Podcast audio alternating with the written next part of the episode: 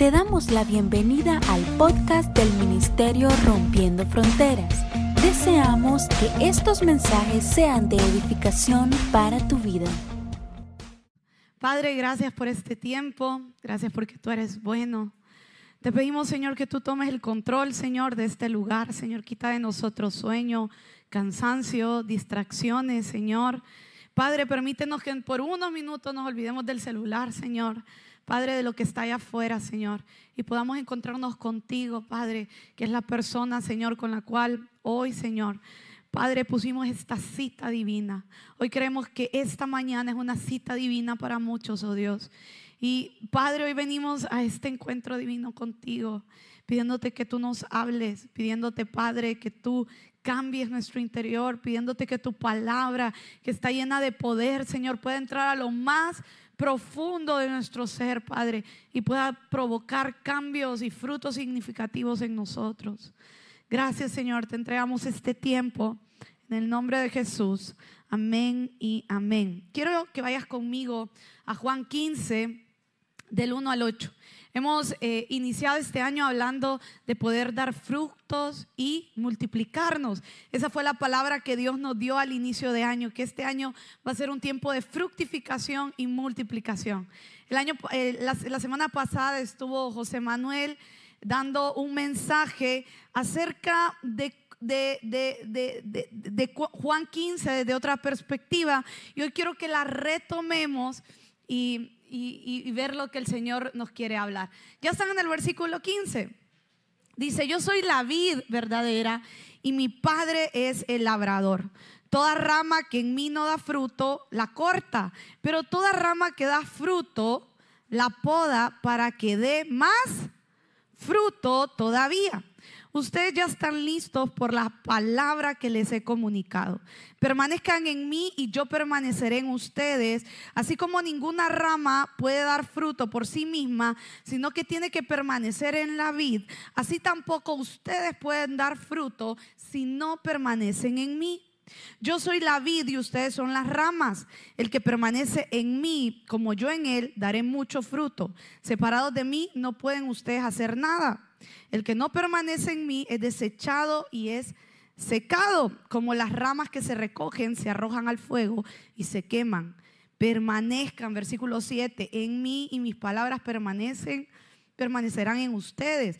Pidan lo que quieran y se les concederá. Mi Padre glorificado cuando ustedes dan mucho fruto y muestran así que son mis discípulos. Sabes, el día de hoy titulé a este mensaje la recompensa de la poda. ¿Cuántos saben qué es podar? ¿Cuántos son señores y señoras de plantas? Con orgullo, vamos, señores de plantas, señora. Solo alguien que ama las plantas como nosotros. Hay un meme de, una señora que dice, ¿cuánto amas tus plantas? Está una señora cuidando su palmerita debajo de, de una gran tormenta, ¿verdad? Bueno, ¿cuántos señores de las plantas, señora? Quiero que vengas, Ariel. ¿Sabes? Yo, para los que no me conocen, me llamo Cindy. Em, yo tengo una formación agrícola. Yo, yo fui a, una universidad. yo, sé que quizás algunos han escuchado de Zamorano. Entonces mi formación es agrícola. Entonces hoy les voy a hablar un poco de plantas. ¿Quieren que les hable de plantas? Gracias a Dios es Ariel, porque la mañana me pusieron un ingeniero agrónomo, agrónomo. Yo me gradué de agronegocio, entonces decía yo, que lo diga bien, que lo diga bien, va para. Pero bueno, mira, cuando yo estaba escribiendo este mensaje, Dios trajo a mi memoria una experiencia, pero de esas experiencias que por alguna razón no se te olvidan. Todos tenemos, ¿verdad? Y a pesar de que yo pasé mucho tiempo estudiando y haciendo muchas actividades, esta es una de las experiencias que las tengo bien frescas, como que hubiera pasado ayer. Y es cuando en repetidas ocasiones fui a trabajar a invernaderos que tenían plantas de tomate. Les presento una planta de tomate. Oh, una planta de tomate. Es de verdad, es una planta de tomate. No es zanahoria, no es así la de zanahoria, tomate. Bueno, yo fui a un invernadero a a trabajar y recuerdo el primer día, no recuerdo los demás días, pero el primer día lo recuerdo. Y mi tarea era podar todas las plantas de tomate que teníamos en el invernadero. Entonces, ¿de qué se trata la poda en el caso del tomate? Bueno, quitamos todos los tallos. Yo creo que ya me lo, me lo mataron, mi, tallo. Espérense, hombre. ¡Ey, me cambiaron mi planta! Ay, ay, ay. Sí, me cambiaron mi planta. Voy aquí. Entonces, podar, ahí, Ariel, musculoso. Entonces, podar es quitar todas las ramitas. Esta se ve bien chiquitita. Todas las ramitas que están entre el tallo principal, que es este, y todas las hojas. Entonces, uno las, las, las quita. ¿Por qué? Porque querés que el tallo principal siga creciendo y siga eh, eh, creciendo para arriba y eche muchas flores, que también me, me botaron mis flores, ay, ay, ay. Pero aquí están flores, miren. Entonces estas florecitas, lo ideal es que se dé mucho para arriba, porque estas florecitas luego se convierten en tomates. Miren, no sé si alcanzan a ver aquí algunos, pero ahí hay un tomatito, ¿verdad? Ahora, estos brotes, otra vez aquí, hijo, aquí, dale, Ariel, ahí. Estos brotes Aquí está el brote. Se lo vamos a quitar. Se lo vamos a quitar. Estos brotes, este, el de la mañana estaba más chiquito. Miren este brotecito. Está bien chiquito, ¿verdad? Estos brotes, aunque uno dice, ay, pero tan bonito. Mire, ya tenía una hojita. ¿Verdad? Aunque se ven tan inofensivos, si se dejan, crecen. Y vuelven a la planta chaparrita, como yo. vuelven a la, planta chaparrita. Y lo que pasa es que cuando la planta se queda chaparrita, se llena de brotes, se llena de tallos secundarios y casi no da flores, no da tomates. ¿Y quién cultiva un tomate para cosechar hojas y no tomates? Cultivamos una planta de tomate para cosechar tomates. ¿Aprendieron algo de la poda? Eso, vamos, señores de las plantas. Gracias, Ariel. Así que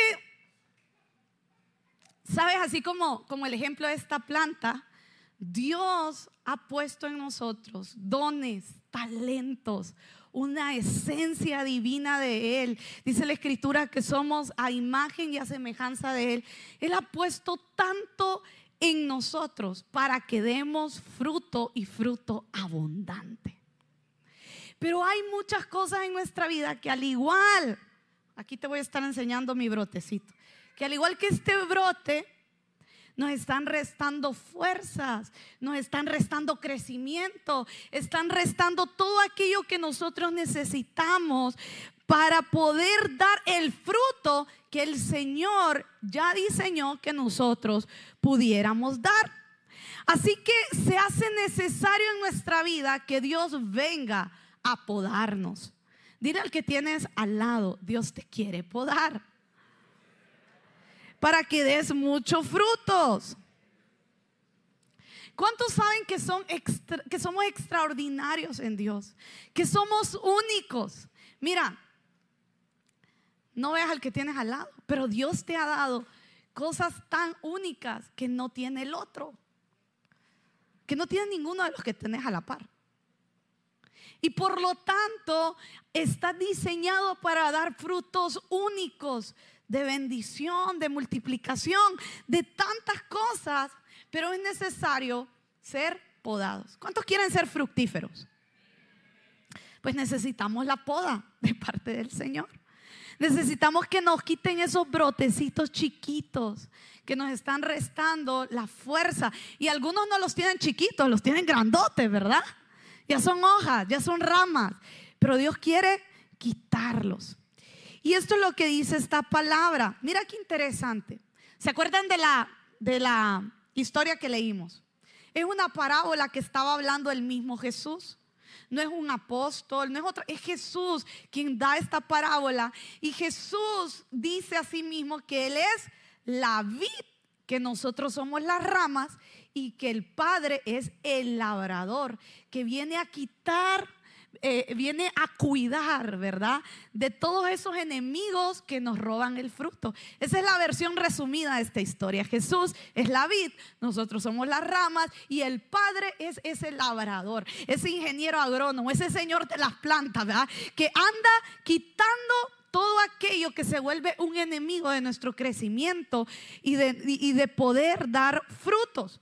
Por lo tanto, nosotros necesitamos entonces si ya sabemos que necesitamos ser podados y que el Señor viene a nuestras vidas para eso, entonces necesitamos ponernos en acuerdo con el Señor y preguntarle, Señor, ¿cuáles son las cosas que yo necesito quitar de mi vida?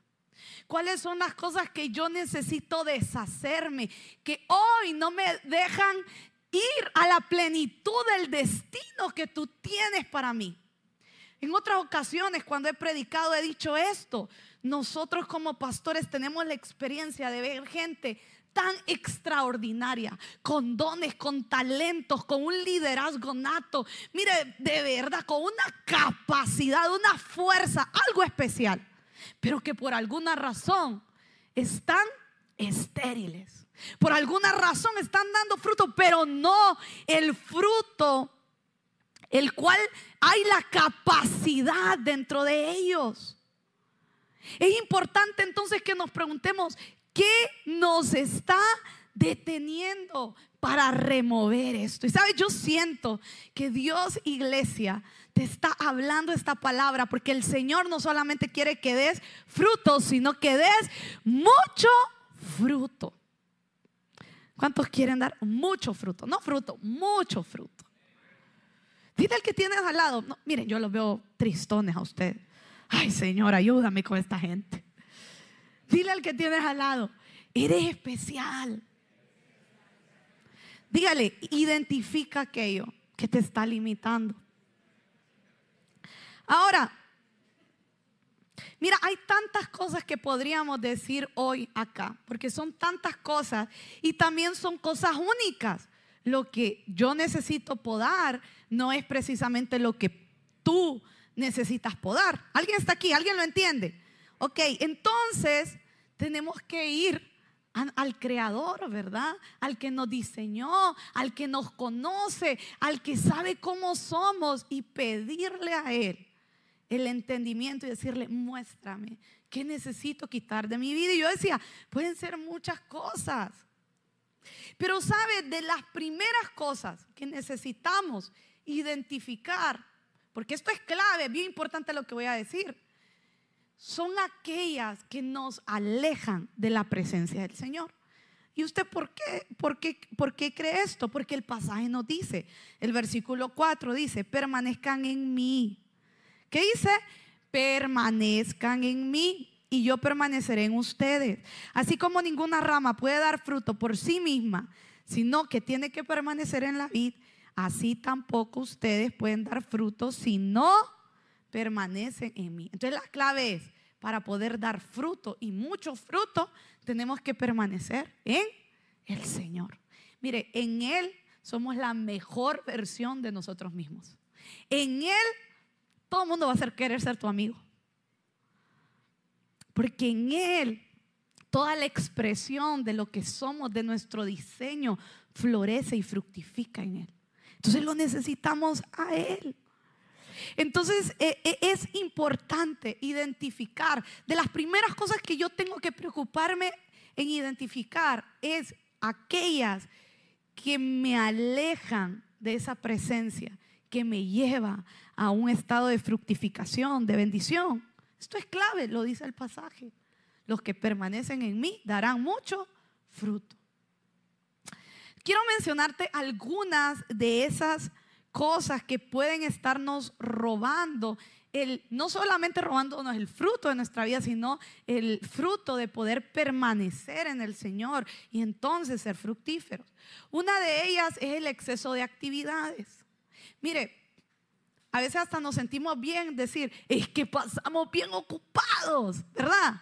Mire, ayer llegué a las 12 de la noche de trabajar y así paso de, lunes a, domingo, ¿verdad? No, es que mire los hijos, los nietos, los tataranietos, ¿verdad? Y, y empezamos, y sabe, vivimos en una época ocupada.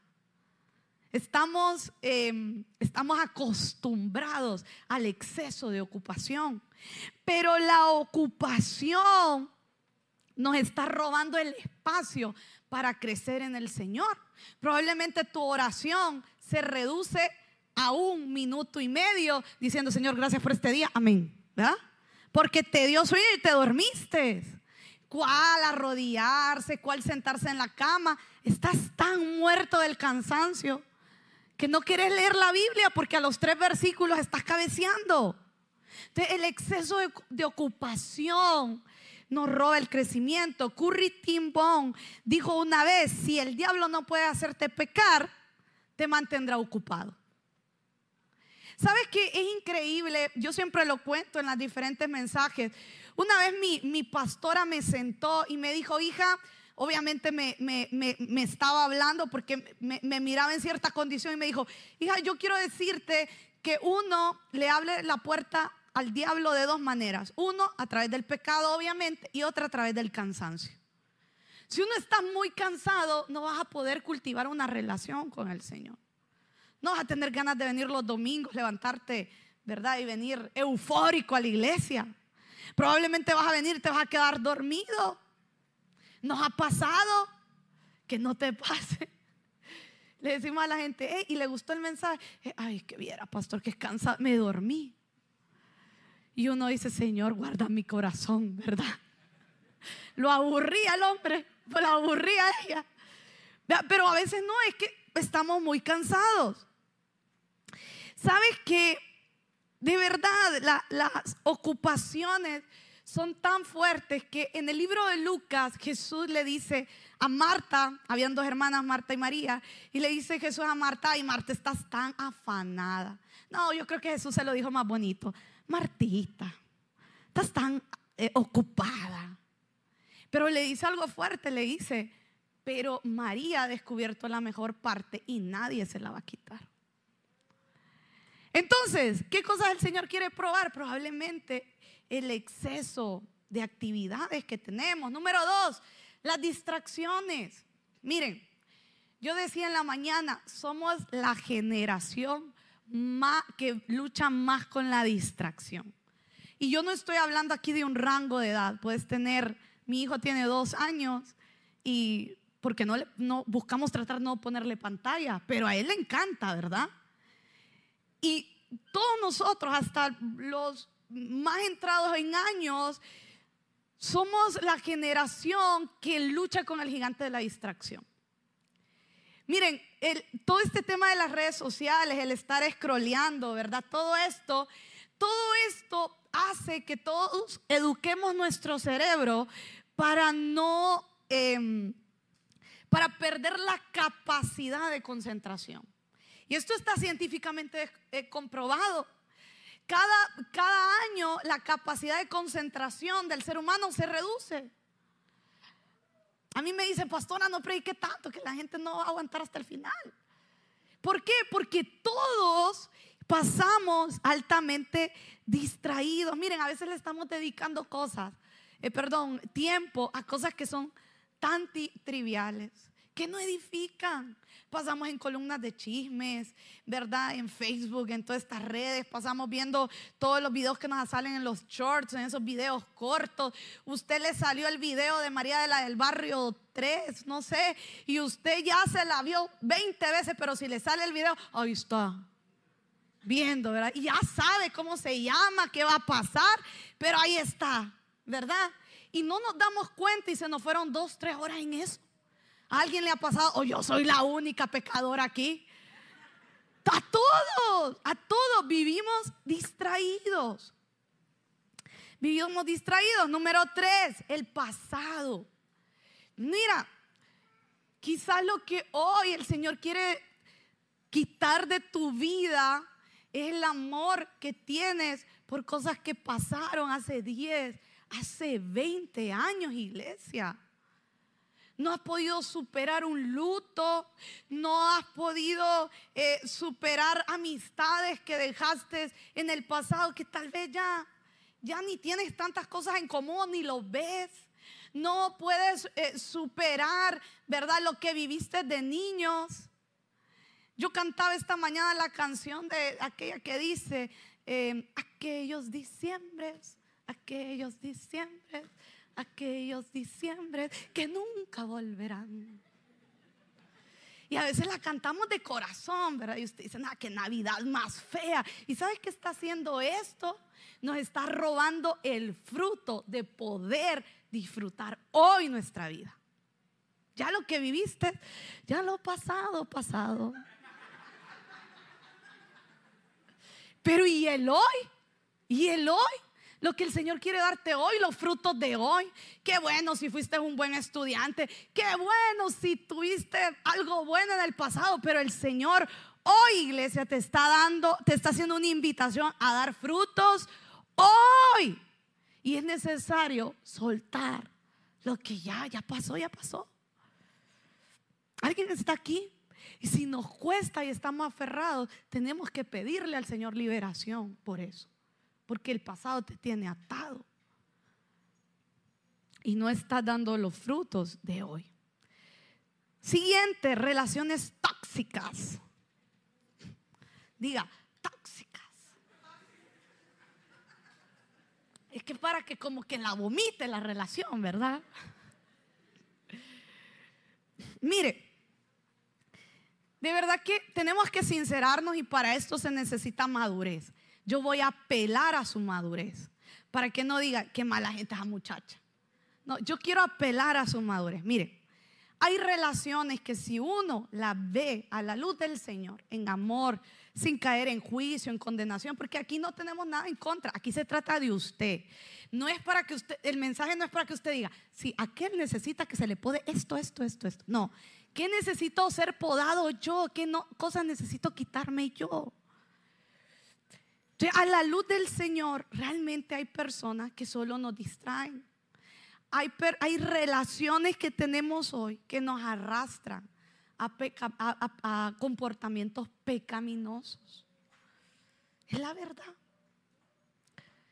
Mire, todos nosotros, todos nosotros aquí, en algún momento de nuestra vida necesitamos soltar amistades, relaciones sentimentales que solo nos están llevando a muerte, a destrucción, a estar caminando en círculos, en ciclos. Hoy te enojaste con tu amiga que es envidiosa, que, mira, y estoy diciendo, no tengo nada en contra de la gente, Dios sabe, Estoy hablando del plan del enemigo para tenernos en estos círculos.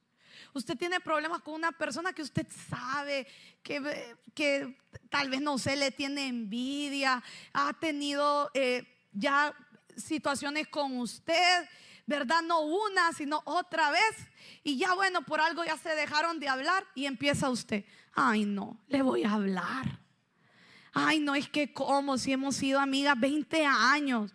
No, si algo tiene de bueno esa persona algo a mí me va bien y, tal vez se la pasa llorando, tenso. ¿Alguien, alguien, alguien está aquí, lo está entendiendo. Necesitamos soltar. Por favor, si ya Dios medio te sacudió un tóxico, una tóxica, no lo vuelvas a traer a tu presente. No, es que mire, hemos terminado 30 veces, pero Él me ama. ella me ama, nos amamos y 30 veces.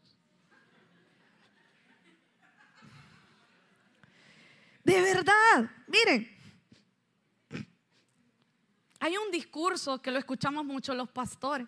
Estas son cosas que viven los pastores. Miren, lo escuchamos mucho. La gente dice, no, mire, pastores, que yo andaba ahí. Sí, ahí, ahí se estaban drogando, ahí estaban, pero yo estaba hablándoles de la palabra del Señor. Los estaba convirtiendo a todos. No, sean serios. O sea, al final el ambiente te contamina. Hay conversaciones que te contaminan. Sabes, hemos visto mucha gente que por persistir, no estamos diciendo, veis, hazte enemigo de tus amigos, no. O sea, pero a veces es buena una sana distancia cuando vemos que nos está afectando. Hay gente que dice, no, es que mire, es que yo, yo, voy a alcanzar a mis amigos, pero ¿sabes qué pasa? Los amigos siguen de la misma manera y el que cambia es la persona. Y entonces empieza a tomar hábitos, empieza a hacer cosas que si es que yo nunca pensé estar en esto, porque el ambiente te absorbió, porque lo que escuchabas te absorbió. Miren, yo, eh, los, las señoras, o no sé si solo mi mamá, pero las abuelitas, las mamás, ¿verdad? A uno le decían antes, mire, eh, mire a ver con quién se lleva, porque el que anda con lobos. Ah, ve que se lo saben. Se lo dijeron ustedes también, ¿verdad? Y mire, uno a veces dice, no, eso no es cierto, pero sí es cierto. A, mí Dios como que me ha tenido podada la voz, los gritos y todo, lo pentecostal, porque he estado afónica eh, varios días. Bueno, entonces, las señoras dicen esto, pero es verdad, nuestro entorno influye en nosotros. Todos estos coaches, porque ahora para todo hay un coach, ¿va? de alimentos, de fitness, de eh, finanzas, de todo hay un coach. Eh, estos coaches dicen, eh, incluso le dicen a la gente, ¿verdad? Que si quieres ser empresario, hacer cosas, que te rodees de gente así.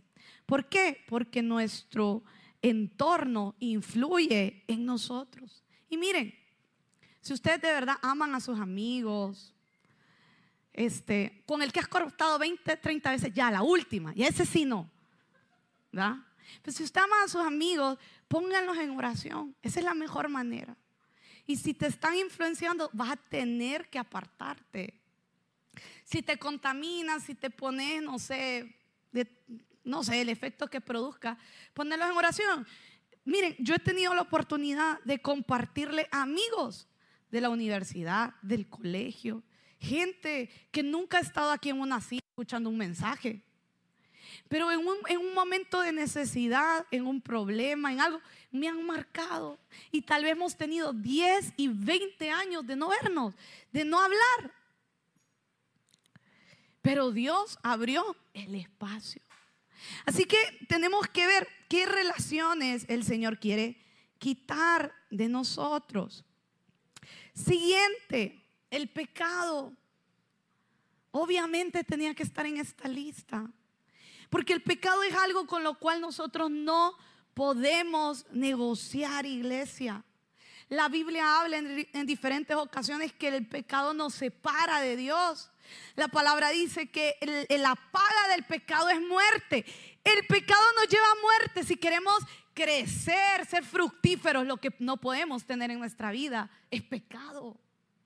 Y mira, de verdad esto es fundamental. Porque tenemos que aprender a vivir una vida de arrepentimiento, no de remordimiento. Porque remordimiento es decirle, Señor, Señor, perdóname, pero sigo en lo mismo. Pero cuando la Biblia habla de arrepentimiento, una de sus palabras y traducciones es darle la espalda a algo y ir en otra dirección. Si yo me arrepiento, le voy a dar la espalda al pecado y voy a caminar en otra dirección. Y mira, déjame decirte esto, no sé si es la primera vez que vienes, pero quiero hablarle mucho a la gente que es regular y que se siente parte de la iglesia. Quiero hablártelo como, como tu pastora. Esta semana sentimos convocar, hemos estado en un tiempo de ayuno, algunos las han hecho de Daniel, andan veganos, eh, otros parcial, otros eh, de diferentes, intercalándolos de diferentes maneras. Pero ¿sabes qué? Le dijimos a la iglesia, no solo aguanten hambre, oren pídanle al Señor, ayunen de verdad, pídanle al Señor que les ayude a tener una convicción de pecado real, verdadera. ¿Sabes? La palabra dice que, que levantemos manos santas y limpias delante del Señor. Y este es un mensaje que es poco popular a veces. Aquí no hay aplausos, nadie aplaude, miren, nadie aplaude. Porque todo dice, uy, será para mí la piedra, para todos es. Si ninguno de nosotros aquí, todos, por todos se derramó la sangre del cordero. Todos necesitamos a Jesús. Todos éramos la peor basura y vino Cristo a, rescatarnos y a darnos valor. Y es necesario que como iglesia vivamos en una convicción de que tenemos que buscar santidad en nuestras vidas. Porque el pecado es o no es iglesia. O, es pecado o no es, pero no hay puntos medios. No es que hay un pecadito. No es que, mire, eso es tan inofensivo. O es o no es pecado. Y sabes que hay una palabra fuerte. Cuando Dios habla de ese punto medio, le llama a los tibios. Y en Apocalipsis, Dios le dice a la iglesia que era tibia, que, que no era, ni era, ¿verdad? Y le dice, bueno, tú por cuanto has sido tibio, te vomitaré, te aborreceré. Entonces entendemos que en el pecado o somos o no somos. Mire, usted se puede, mire, se lo estoy diciendo con su pastor, así que se lo estoy diciendo en amor. Yo no sé por qué me tocan estos temas a mí, fíjese. mire, usted puede verse muy bonito aquí sentado, pero la prueba es saliendo de esa puerta. ¿Cómo vivimos nuestra vida, iglesia? Y tú quiero hacerte una invitación de parte del Señor, porque el punto aquí no es que nadie se sienta juzgado, todos necesitamos el perdón del Señor, todos. Mira, ¿sabes cuál es el, principal gigante en, en este punto? Es creernos buena gente. Y lo vemos seguido. La gente dice, no, es que yo este ayuno le voy a pedir al Señor que me dé una casa, un carro, ¿verdad? Porque creemos que el ayuno es doblarle la mano al Señor. Señor, haz lo que yo quiera. No, el ayuno es acercarnos al Señor, buscarlo. Decirle, Señor, perdóname, perdona mis pecados, perdóname porque yo sin ti soy lo peor. Yo le digo a las mujeres en la reunión de mujeres, las mujeres en Dios somos, uy, edificamos nuestra familia, nuestros esposos, la iglesia. Yo amo ver mujeres en la iglesia, es que son trabajadoras mujeres. Nadie dice amén, estas mujeres. Ay, Dios mío. Bueno, pero yo les digo, pero una mujer sin el Señor, Dios guarde. Somos locas. Pobrecitos los maridos. Mire, una mujer en Dios puede afirmar al esposo y levantarlo, pero una mujer sin Dios, pobre hombre. También ustedes, hombres, los hombres de dele, dele. Yo así veo un montón de hombres acá. Pero ustedes están igual de necesitados que nosotros, porque todos estamos necesitados del Señor. Entonces yo te digo, no te lo digo desde el punto de juicio, porque el Señor no te quiere condenar. Todo lo que es condenación no proviene del Señor, porque Él vino a salvarnos. Te lo digo desde el corazón de Dios. El Señor está haciéndole un llamado a esta iglesia a vivir en santidad. Estamos hablando de fructificación, de multiplicación. Gloria a Dios en todos los aspectos de nuestra vida. Y qué bueno si se suma gente a esta familia. Pero sabes que el Señor no, no quiere solamente sumar y es una oración nuestra. El Señor quiere discípulos verdaderos que aprenden a negarse todos los días que aprenden a decirle, Señor, sí, aquí estoy, para que tú seas ese alfarero que me forma en tus manos. No podemos estar jugando con el pecado, iglesia. El pecado mata. El pecado mata. ¿Sabes? Yo decía, nadie, nadie se levanta una mañana diciendo, hoy voy a ser el más pecador, el más promiscuo, el más ladrón, el más, este, déjame usar esta palabra, no es mala palabra, el más desgraciado con otras personas. Nadie. ¿Sabes qué son? Los pequeños brotes de todos los días. Lo que permitimos en nuestra vida todos los días. Los pecados que permitimos todos los días. Porque no es lo mismo, iglesia, ser tentado que caer en la tentación ser tentados, vamos a estar siendo tentados hasta que nos vayamos con el Señor. Todos los días, si usted, mientras usted esté vivo, el enemigo lo va a estar tentando. Pero es diferente caer en el pecado y acostumbrarnos a esos pequeños brotes que usted ni cuenta se dio cuando se hizo una gran rama y el pecado vino a tu vida. Tenemos que aprender a pedirle al Señor todos los días que nos traiga convicción de pecados, de las cosas que no consideramos o que consideramos que son pecados pequeñitos. Porque eso te está deteniendo, eso te está robando el fruto. Dice la Biblia, las pequeñas zorras destruyen los grandes viñedos. ¿Qué nos estamos permitiendo hoy, iglesia? ¿Qué te estás permitiendo hoy? Mira, durante años escuchamos que decían, no, es que eso es ser obcecado, tampoco así. Porque obviamente la iglesia como tal, y cuando estoy hablando de la iglesia estoy hablando de, la, del cuerpo de Cristo en diferentes manifestaciones, formas, congregaciones. Eh, la gente decía, bueno, mira, eh, eso es pecado y tal vez no era. ¿Por qué? Porque estaban viviendo una religiosidad, un legalismo. Pero usted no puede agarrar ese discurso para llamar obcecado, ¿verdad? O para llamar este, que algo es extremo al pecado, que es pecado en el infierno, en la tierra y, debajo de, de ella. Es pecado. Y es importante que podamos, que podamos pedirle al Señor que nos ayude con esto. Es importante que le pidamos al Señor que nos ayude con esto. De verdad, iglesia, no te acostumbres a vivir una vida a medias. No te acostumbres a vivir una vida en el Señor que te veas muy bonito aquí, pero y afuera y en lo secreto tenemos que empezar a echar el pecado y llamarlo como se llama, pecado. Yo decía, nadie se levanta una mañana diciendo, hoy me acuesto con el primer hombre que se me atraviese. Nadie. Todo nace aquí. Nace aquí. Y le damos. Es importante que, que podamos venir delante del Señor y decirle, Señor, Pódame, poda el pecado. Estoy luchando con una iniquidad generacional porque en mi, en mi familia todos son divorciados. En mi familia todos fueron promiscuos. En, mi familia, mire, hemos hecho dinero de negocios ilícitos. Y se vuelve como la regla, ¿sí o no? Pero el Señor quiere traer orden a tu vida. Quiere traer limpieza. ¿Por qué? Porque el Señor ha diseñado cosas tan grandes para ti rompiendo fronteras.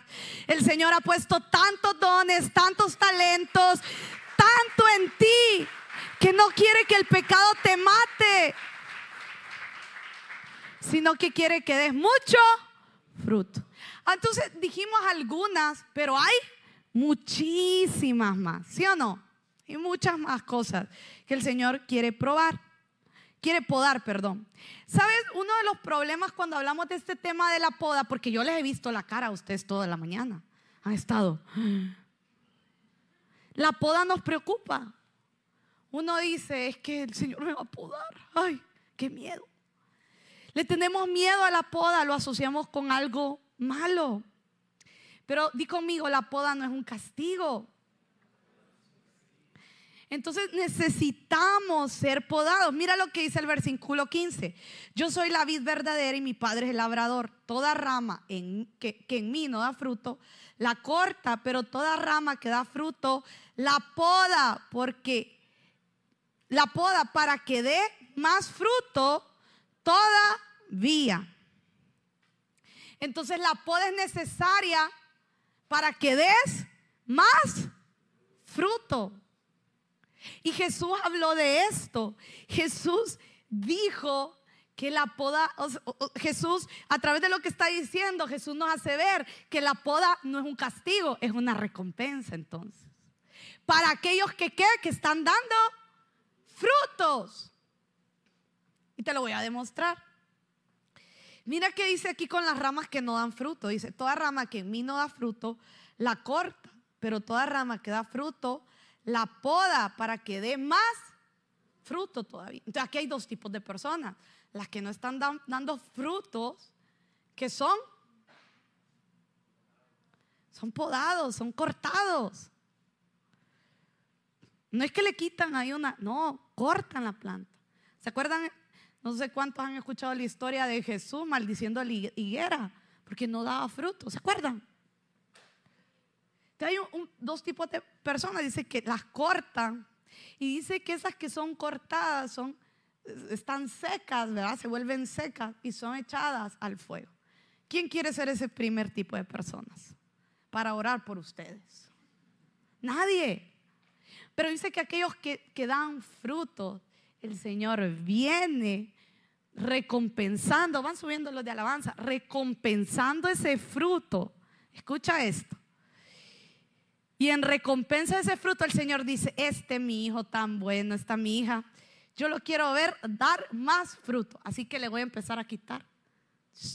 Y ya el Señor dice, no, esta no es ramita, es ramota ya la que tiene mi hijo. Para que dé más fruto mi hija y mi hijo. Él es un padre, qué padre. No quiere que su hijo crezca, sea bendecido. Entonces Él viene a podarnos, a quitarnos. Iglesia, debemos de anhelar ser podados por el Señor. Se tiene que volver una necesidad. Así te cueste, así te duela. Así usted diga, me estoy muriendo. Pues preferible morirse aquí que irse al infierno. ¿Sabes? Hay gente, yo no voy a pedir que levantes la mano, pero hay gente que lleva años que lleva años, ¿qué pasó muchachos? Que lleva años siendo cristiana. Te lo estoy diciendo como pastora, no estoy viendo a nadie. Es para la gente que nos está viendo en la transmisión, ustedes. Llevan años siendo cristianos. Y a veces dicen con orgullo, miren, nosotros le decimos, métase a fundamentos, métase. Uy, si yo he sacado 20 discipulados. Tengo 20, 30 años de ser cristiano. Pero ¿y tus frutos? Tener los mismos frutos de hace 20 y 30 años. Y esa no puede ser la realidad de un cristiano. Porque la escritura dice que los que estamos en Cristo vamos de gloria en gloria y de triunfo en triunfo. Así que tu condición cada día tiene que ir más allá. No quedarte aquí. No quedarte con los mismos frutos. No que vengan a ver la planta de tomates y digan, hay un tomatito ahí medio desnutrido. Hay otro tomatito y hay atrás, y ya, y entonces. Y el plan de Dios para tu vida era que fueras abundante en todas las cosas. Cuando yo oro por mi hijo, lloro muchas cosas por él, pero te voy a contar una de las cosas. Siempre le citamos y a veces oramos por las personas esto y le decimos, Samuel, tú serás como árbol plantado junto a aguas de corriente que su hoja no cae, su fruto dará su tiempo y todo lo que haga Samuel prosperará. Que eso es un salmo. Pero cuando yo lo veo, yo le digo, Señor, que Samuel sea bendecido, que sea de bendición para otras personas. Y Dios nos diseñó a todos de esa manera. Tú eres la solución, la respuesta que mucha gente está esperando. Tú estás diseñado para dar frutos que van a traer soluciones a este mundo, que van a traer, eh, van a, mermar el dolor de muchos. Pero tienes que empezar a dar esos frutos. El Señor, hoy iglesia, te está haciendo una invitación a ser fructífero quitando todo aquello que hoy te está limitando, que hoy te está deteniendo. Yo sentía bien fuerte desde la mañana que hoy hay un ambiente profético tan fuerte porque sabes que cuando Dios viene a inquietarnos sobre la esencia y, sobre lo que somos, Él nos recuerda todo el propósito y el destino que puso en nosotros. Y muchos tal vez han andado tropezando, ciegos, pegando con una cosa, con la otra. Pero el Señor te está llamando en este tiempo a poderte poner bajo las manos del labrador, del ingeniero, de ingenieros y a ser podado en él. Por eso quiero invitarte, porque esto es tan personal a preguntarle al Señor qué quiere podar de tu vida. Bájate dos, tres rayitas, porque a veces andamos allá. Bájese. delante del Señor. Dígale, Señor, ¿qué necesito quitar de mi vida? ¿Qué me está deteniendo? ¿Qué está deteniendo mis relaciones? El fruto de poder tener buenas relaciones. El fruto de poder crecer espiritualmente en ti. El fruto de poder, Señor, crecer en, en tu palabra, en el propósito, en mi negocio, con mi familia. Pregúntale a Él. Y una vez le hayas preguntado y el Señor te haya hablado, porque siempre que lo buscamos, Él te va a hablar. Te va a hablar a través de un pensamiento, va a poner un sentir. Lo vas a entender claramente. Pregúntale entonces, pídele entonces al Espíritu Santo que te ayude. Porque ¿cuántos saben que hay podas que nos cuestan? Pídele al Espíritu Santo, dile Espíritu Santo, ayúdame. Porque solo no puedo dejar al, al tóxico, a la tóxica. Ayúdame, Espíritu Santo. Ayúdame, Espíritu Santo, para hacer las cosas bien. Así pierda dinero. Ayúdame a hacer las cosas bien, Espíritu Santo. Rectas como son. Espíritu Santo, ayúdame. Porque cómo me cuesta dejar la pornografía, cómo me cuesta. Estoy luchando con una iniquidad sexual. Me cuesta. Yo amo a mis hijos, amo a mi esposa, pero me cuesta como que se me atraviesan las mujeres. Pídele al Espíritu Santo. El Señor es tan lindo. Yo, yo podría darte tantos testimonios, pero si tú lo buscas a Él, si tú le dices Espíritu Santo, poda mi vida para dar el fruto para el cual fui diseñado. Porque quiero decirte algo, iglesia.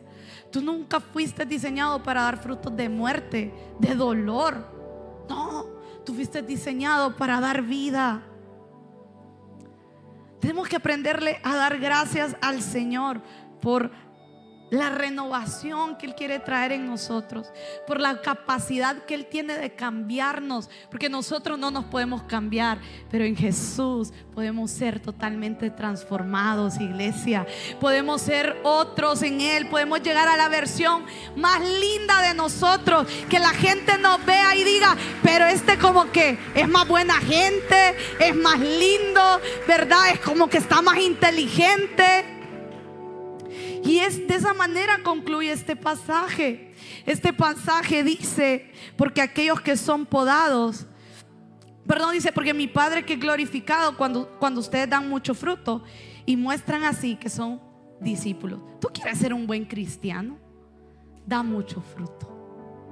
Frutos de todo tipo. Que cuando la gente vea, vea un árbol lleno de fruto, vea una plantita de tomate llena de tomate, no de hojas. Nunca se le va a olvidar la planta de tomate, ¿verdad?